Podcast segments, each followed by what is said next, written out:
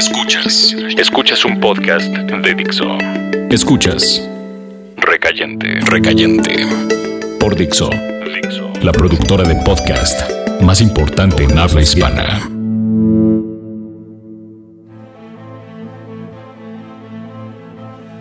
Después de la tercera tormenta supimos que vendría otra. Por eso nos encerramos en la casa y buscamos el sótano. Y por eso nos habíamos acostumbrado a la oscuridad cuando se fue la luz.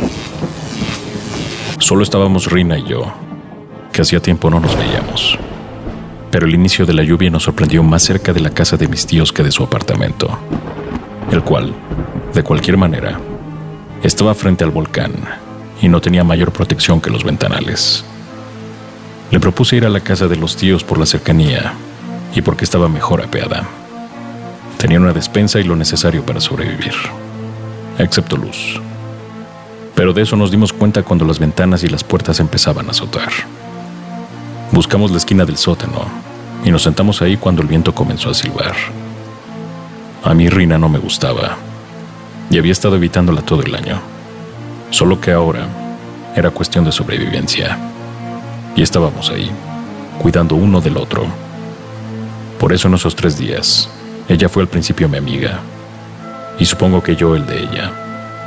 Aunque después, quizá un mes después, ya no volvimos a buscarnos. Por la vergüenza. Cuando ocurre una tormenta como aquella, todo se oscurece.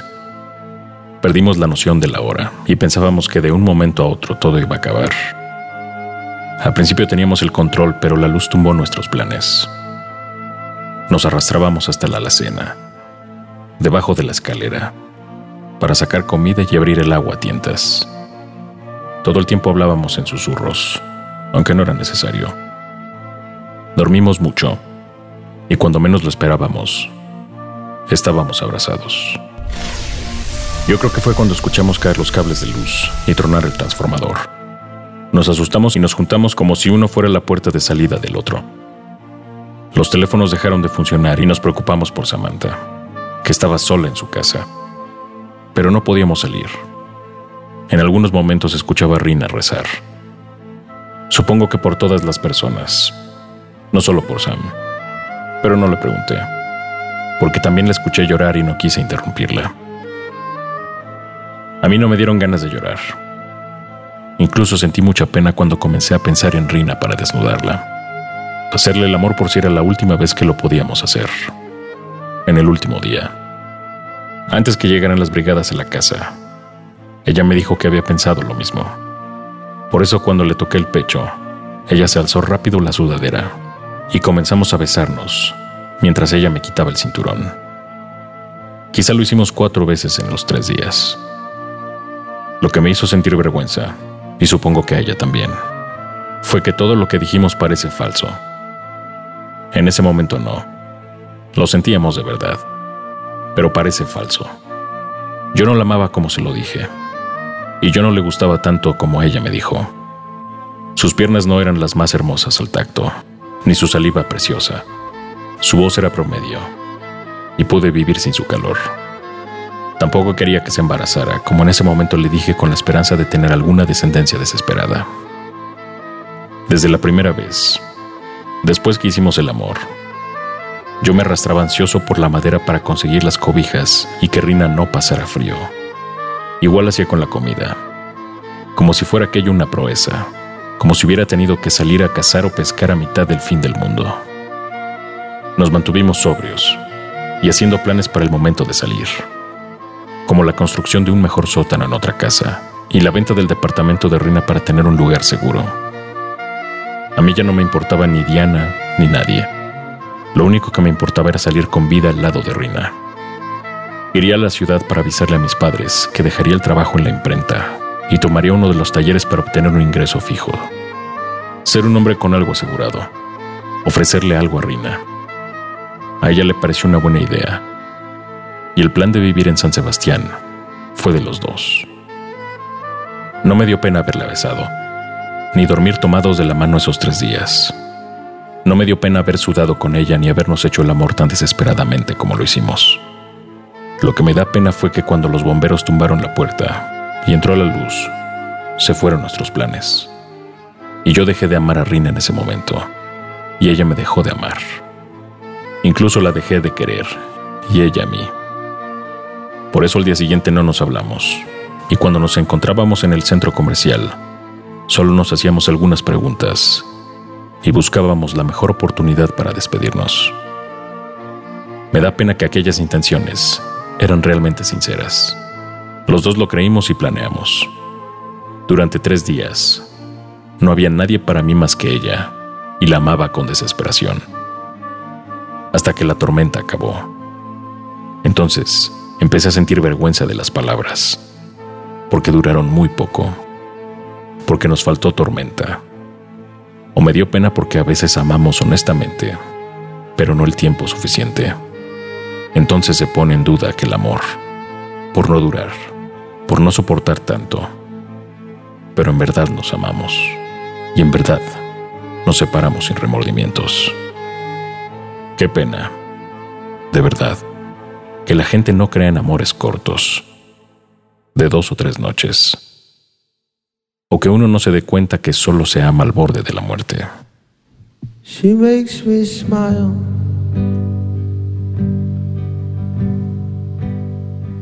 She thinks the way I think.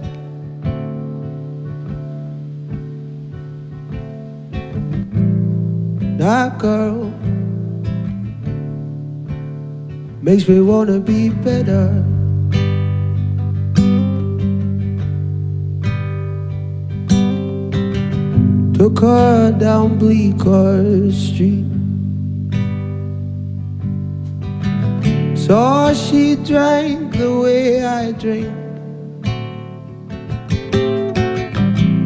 And I kissed the sky to send the blue a letter.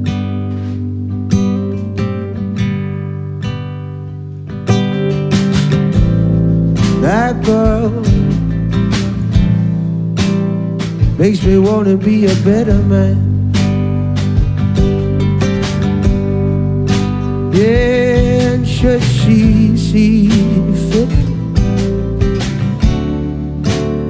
gonna treat her like a real man can.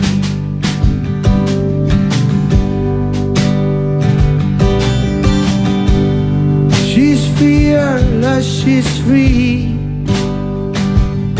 Oh, she is a real live wire. And that girl, she's got me feeling so much better.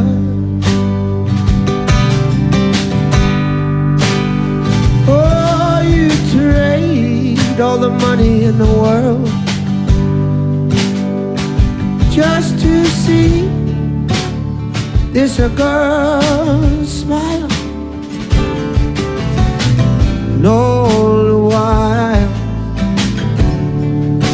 make you feel so much better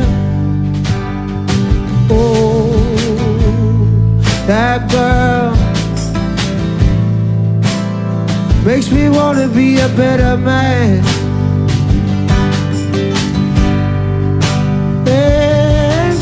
she see fit. Gonna treat her like a real man okay.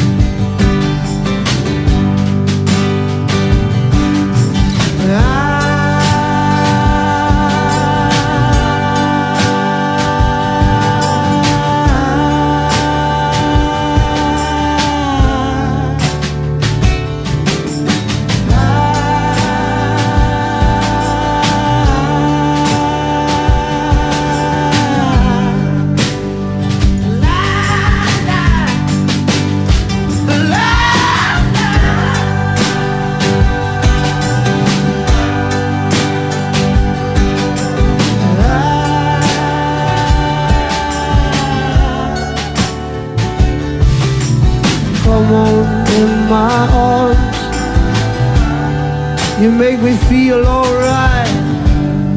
You make me feel alright. You know I might get eager. I might lose my cool.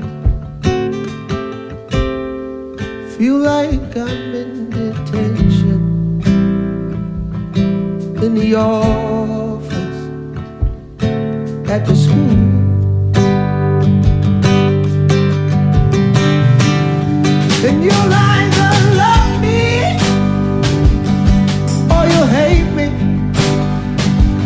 But I can see you've got no time for the in between. But the reflection in your eyes gonna look so much better. I said that girl makes me wanna be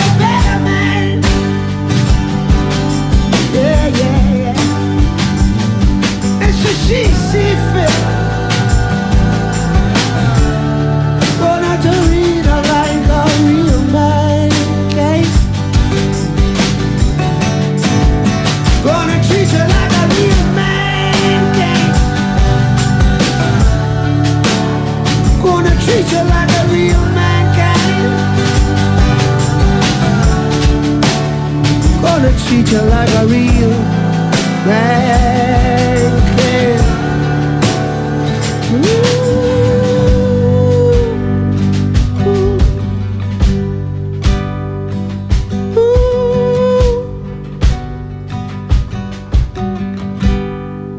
Dixo presentó Recayentes son los escritos de Fernando Benavides, arroba mimoso 1. En la voz de Federico del Moral, arroba F-del Moral.